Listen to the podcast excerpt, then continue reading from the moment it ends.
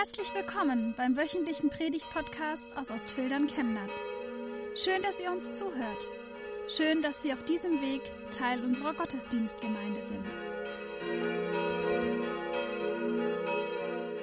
Liebe Gemeinde, wenn es zwei Möglichkeiten gibt, eine Sache zu erledigen, nehmen wir als Beispiel den Rasen zu mähen.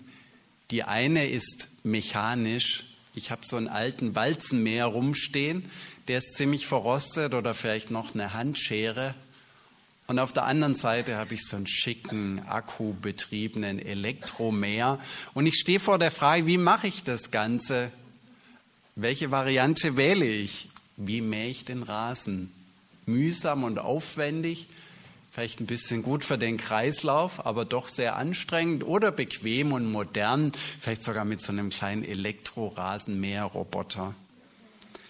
Wenn du in Gedanken deinen Tag durchgehst und dir die Aufgaben zurechtlegst, die zu tun sind, welche Sache bringst du zuerst hinter dich?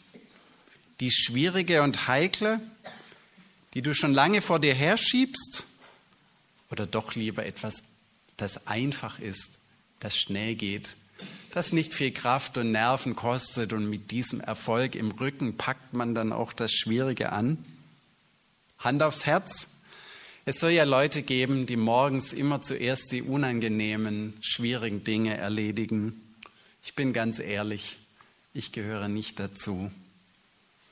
Heute geht es am letzten Sonntag vor der Passionszeit um die Einstellung der Jünger zum Leidensweg Jesu. Und es geht um uns, ob wir verstehen, warum dieser Weg nötig war und wo wir davor kommen. Hören wir den Predigtext aus Lukas Kapitel 18. Auf den Gottesdienstblättern ist er auch mit abgedruckt. Jesus nahm die Zwölf beiseite und sagte zu ihnen, seht doch, wir ziehen jetzt hinauf nach Jerusalem. Dort wird alles in Erfüllung gehen, was die Propheten über den Menschensohn geschrieben haben. Er wird den Heiden ausgeliefert, die unser Land besetzt haben. Er wird verspottet, misshandelt und angespuckt werden. Sie werden ihn auspeitschen und töten. Aber am dritten Tag wird er vom Tod auferstehen. Die zwölf verstanden kein Wort. Der Sinn dieser Worte blieb ihnen verborgen. Sie begriffen nicht, wovon er sprach. Dann, als Jesus in die Nähe von Jericho kam, saß ein Blinder am Straßenrand und bettelte. Er hörte, wie die Volksmenge an ihm vorbeiging und fragte, was ist denn los? Die Leute sagten zu ihm, Jesus von Nazareth kommt gerade hier vorbei. Da rief er laut, Jesus, du Sohn Davids, hab Erbarmen mit mir. Die Leute, die vor Jesus hergingen, fuhren ihn an, sei still. Aber der Blinde schrie noch viel lauter, Sohn Davids, hab Erbarmen mit mir. Da blieb Jesus stehen und sagte, bringt ihn zu mir. Als der Blinde bei ihm war, fragte Jesus ihn, was willst du? Was soll ich für dich tun? Der Blinde antwortete, Herr, dass ich sehen kann. Und Jesus sagte zu ihm, du sollst sehen können, dein Glaube hat dich gerettet. Sofort konnte er sehen. Er folgte Jesus und rühmte Gott. Auch das ganze Volk, das alles miterlebt hatte, lobte Gott. Soweit der Predigtext für heute.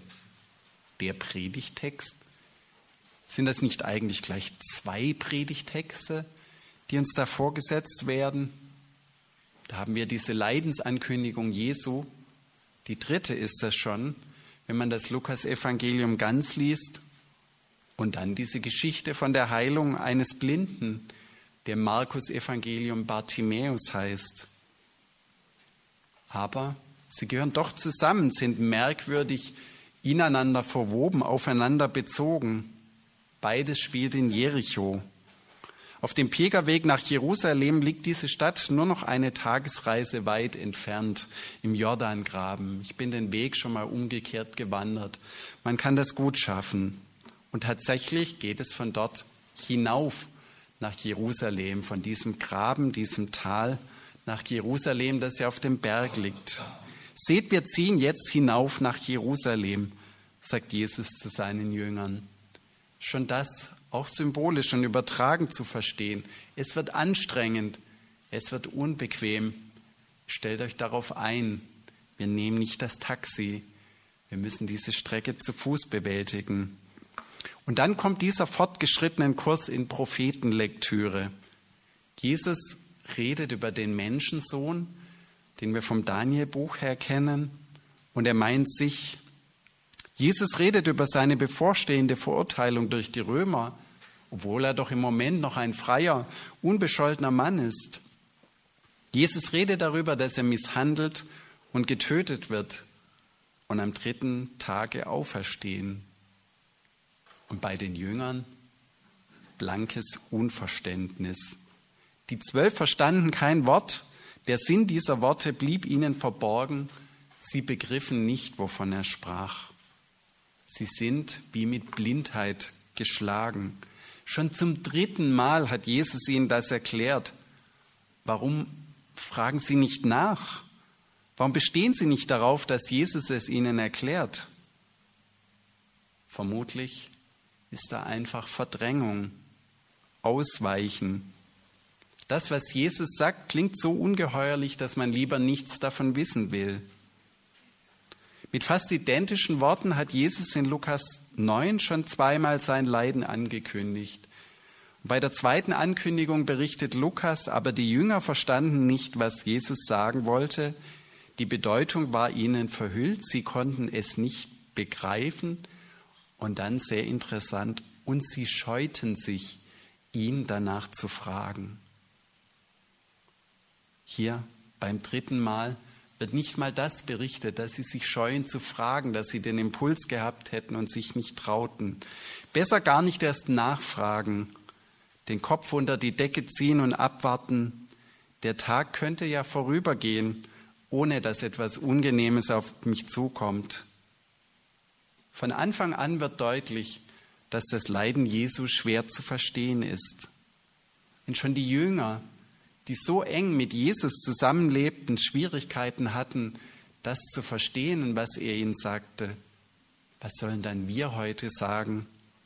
So viele Jahre später, so weit weg von dieser durchaus noch harten Zeit, als viele hart arbeiten mussten, als Mühe noch wirklich Mühe war und die ganzen technischen Hilfsmittel nicht zur Verfügung standen. Auch heute und vielleicht gerade heute gibt es den Wunsch nach einem Christentum Leid. Ein Christentum ohne Leiden, ohne Kreuz und Auferstehung. Ein bequemes Christentum ohne Sünde und Vergebung. Da wird das Christentum reduziert auf christliche Werte, ein bisschen Nächstenliebe und alles das, was man schon immer für richtig hielt, das heißt dann christlich. Ich will doch ein guter Mensch sein, das muss reichen und dann ist man Christ. Sogar in der Theologie gibt es Versuche, die Sühnetheologie, die Tatsache, dass Jesus, wie von den Propheten angekündigt, für unsere Sünde sterben musste, zu relativieren, zu sagen, das war damals wichtig, der Tempelkult, die waren das so gewöhnt, für jede Sünde Wiedergutmachung zu leisten. Heute leben wir in ganz anderen Zeiten. Aber die Quellen unseres christlichen Glaubens beschreiben es sehr deutlich. Das Kreuz war kein Betriebsunfall, der nachträglich umgedeutet wurde. Jesus ist sehr bewusst und gehorsam gegenüber seinem himmlischen Vater in den Tod gegangen und hat diesen Leidensweg hinauf nach Jerusalem bis zur Erhöhung am Kreuz auf sich genommen. Diesen Weg, der für uns zum Heil wurde, der dazu geführt hat, dass es eine Lösung gibt für das Problem mit Schuld und Sünde. Tatsächlich ist das Kreuz dieser Tiefpunkt des Weges Jesu, das Kreuz, das bei jedem Gottesdienst vorne ist, der große Anstoß am christlichen Glauben, der Brocken, den es zu verdauen gilt, da wo wir nachfragen müssen, da wo wir verstehen sollen und ohne den wir an der Oberfläche bleiben, es uns zu bequem machen. Die Jünger haben also eine lange Leitung. Dieses Motiv kommt immer wieder vor in den Evangelien, das Unverständnis der Jünger, die es nicht kapieren, denen erst nach Ostern ein Licht aufgeht. Dieser langen Leitung der Jünger steht der kurze Draht des Blinden zu Jesus gegenüber. Beide sind blind, aber der Blinde weiß, dass Jesus ihn sehend machen kann, wenn er ihn darum bittet. Er lässt sich nicht abwimmeln von den Leuten, die ihn stumm stellen wollen. Jesus, du Sohn Davids, hab Erbarmen mit mir. Eleison steht da auf Griechisch, Kyrie eleison klingt an. Dieser Ruf um Erbarmen, Herr, erbarme dich, ich brauche deine Hilfe, allein schaffe ich es nicht. Der Blinde hat nur einen Wunsch, als Jesus ihn fragt, was er will. Herr, ich will, dass ich sehen kann. Und als das Wunder geschehen ist, da folgt er Jesus nach. Und Jesus sagt ihm, dein Glaube hat dich gerettet. Das erinnert an die Jahreslosung, wo der Vater eines kranken Kindes herausgefordert wird, zu glauben, bis er herausschreit, ich glaube, hilf meinem Unglauben. Ich glaube, hilf mir meine Zweifel zu überwinden. Ich glaube, hilf mir tiefer nachzufragen, warum das alles notwendig ist. Warum ist aber Leiden jetzt eigentlich notwendig? Warum braucht man das? Bartimäus macht im Grunde alles richtig. Er versteht und begreift, dass von Jesus Hilfe im Leiden kommt, dass Jesus das Leiden überwinden kann, während die Jünger nur aus sind auf Leidensverdrängung und Vermeidung des Leidens. Ist das ein Zufall, dass gerade dieser blinde, behinderte Mensch, dieser Bartimäus, klarsichtiger ist als die Jünger, die sehen können? Liefert das vielleicht auch die Antwort darauf, warum wir manchmal leiden müssen? Warum, wir uns warum es für uns Zeiten der Anfechtung gibt? Schwierigkeiten im Leben, die uns behindern, wie den Bartimäus seine Blindheit, Krankheiten körperlicher oder auch psychischer Art, Schwierigkeiten, die von außen auf uns zukommen, Dinge, die uns abgehängt sein lassen von der Menge der gesunden, fitten, daueroptimierten. Ich denke schon, dass es so ist, dass es einen tiefen Grund gibt, warum im Leben von uns Menschen nicht immer alles glatt läuft. Bei Paulus gibt es viele Hinweise in diese Richtung, dass das Leiden ein Hinweis ist auf Jesus und sein Kreuz dass wir mit ihm leiden. Denn Krankheit und Leid lässt uns auf Hilfe angewiesen sein. Erinnert uns daran, dass wir nicht alles selbst können, dass wir Hilfe suchen sollen und diese Hilfe gibt es bei Jesus. Wenn in einem Leben scheinbar alles glatt läuft, dann gibt es viel weniger Grund, nach Gott zu fragen, als wenn das Leben herausfordernd ist, wenn ich mich durchkämpfen muss und immer wieder merke, meine Kraft, die reicht nicht, das Leben zu bewältigen. Ein anderer muss mir zur Hilfe kommen. Viel schlimmer als manche körperliche Behinderung, als mancher schwere Schicksalsschlag ist also die innere Blindheit, das Unverständnis der Jünger und das Unverständnis auch bei uns. Obwohl es Jesus so wichtig ist, dass die Jünger verstehen, obwohl er es ihnen dreimal erklärt, verstehen sie nichts. Und erst nach Ostern, auf dem Weg nach Emmaus zum Beispiel, da geht ihnen das auf, was Jesus hier schon erklären will, dass die Propheten von ihm geredet haben, als dem leidenden Gottesknecht, der zum Opferlamm wurde, das die Sünde der Welt trägt. Denn ohne Jesu Tod, ohne Jesu schuldlosen Tod, der für uns unverständlich ist, ein Justizskandal, ohne diesen Tod, den er im Gehorsam gegenüber Gott auf sich genommen ist, hätte es keine Auferstehung gegeben, keine Überwindung des Todes und der Schuld. Wie ist das mit unserer Blindheit, unserer langen Leitung, was das Verstehen des Glaubens angeht? Kann man da etwas machen? Gibt es so einen Schalter, den man einfach umlegen kann und plötzlich versteht man? So wie ich die Geschichte lese, leider nicht. Wenn Jesus selbst im dritten Versuch daran scheitert, Glauben zu wecken, seinen Jüngern den Sinn des Leidens klarzumachen, dann geht es nicht einfach so mit einem Schalter, den man umlegt. Der Glaube ist ein Wunder, ein Geschenk. Und manchmal muss man die Botschaft oft hören, bis man sie versteht. Und für die tiefe Einsicht, dass Jesus mir helfen kann, weil er selbst gelitten hat, da braucht es manchmal einfach seine Zeit. Der Groschen fällt meist nicht beim ersten Mal. Aber eines hilft, den Weg mitgehen. Die Jünger haben Jesus ja weiter begleitet, wie wir im Anschluss lesen. Sie sind diesen Weg hinauf nach Jerusalem mitgegangen, zusammen mit Bartimäus, der wieder sehen konnte. Sie haben dort mit Jesus Abendmahl gefeiert und sein Leiden und seinen Tod zumindest aus der Entfernung miterlebt.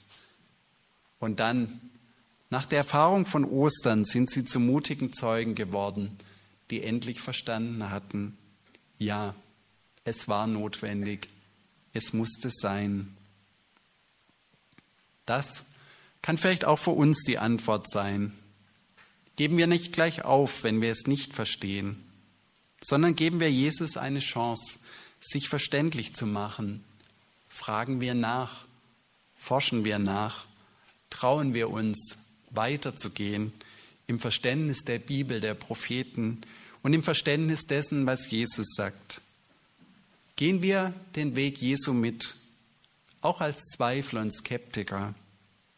Lassen wir uns darauf ein, diesen Weg bis Ostern mitzugehen, der Mittwoch beginnt, wo die Fastenzeit startet. Vielleicht ist die Passionszeit ja eine Gelegenheit, dass wir uns intensiver mit dem Glauben und der Bibel beschäftigen als sonst. Mit diesen Berichten, wie Jesus gelitten hat, was er auf sich genommen hat. Angebote gibt es heute viele. Fastenkalender oder besondere Bibellesen, Passionsandachten und ja auch die Gottesdienste, die jeden Sonntag stattfinden in der Passionszeit. Oder die Aktion sieben Wochen ohne. Ich habe zum Beispiel schon mal den Newsletter bestellt, wo man dann jeden Tag eine Erinnerung bekommt. Geben wir Gott und uns die Zeit, die es braucht, damit Verständnis wächst und unsere inneren Augen offen werden für das Geheimnis des Leidens Jesu. Amen.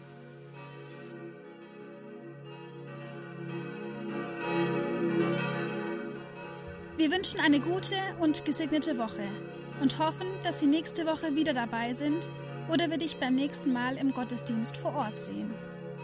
Weitere Infos zur predigenden Person und zu den Angeboten unserer Kirchengemeinde findet man auf unserer Homepage chemnat-evangelisch.de.